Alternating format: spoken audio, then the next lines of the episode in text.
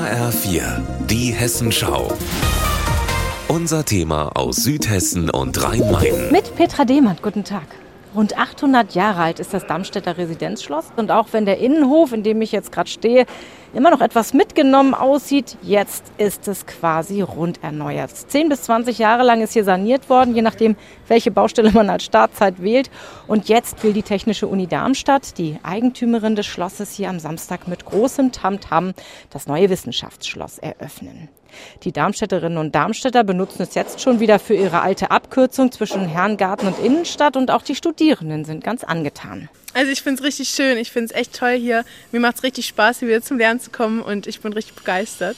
Man kann sich zurückziehen, man kann aber auch ein bisschen mit anderen reden und ich finde es ganz toll.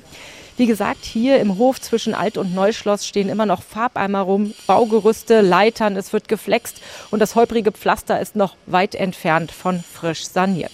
Aber so ist das nun mal. Wichtig war, dass das Schloss überhaupt wieder sicheren Stand bekommen hat. Das erklärt mir Edgar Dingeldein. Er ist der Leiter des Baudezernats der TU und hat so ziemlich das ganze Bauprojekt betreut.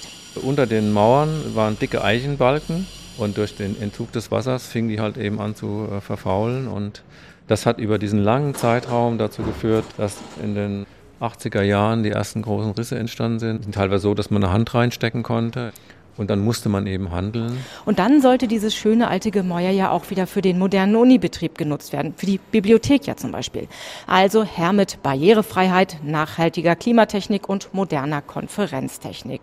Jetzt ist alles drin, aber eben mit einigen Überraschungen. Zum Beispiel, als die Bauarbeiter diesen Fahrstuhl hier ins Treppenhaus einbauen wollten. Da haben wir einen riesigen Findling gefunden. Ja. Bodenplatte weggemacht und da lag dann, ich weiß nicht, 1,20 Meter, Meter 40 Durchmesser, ein Riesen, eine Kugel fast, ja.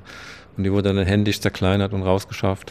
Und so war ruckzuck mehr Geld ausgegeben als ursprünglich gedacht. Aber das ist hier im Darmstädter Schloss ja auch nichts Neues. Landgraf Ernst Ludwig wollte im 18. Jahrhundert ja auch schon das alte, schnörkelige Renaissance-Schloss abreißen lassen.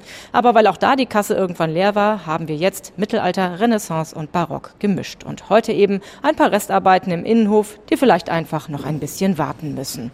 Petra Demand aus dem Innenhof vom frisch sanierten Darmstädter Schloss.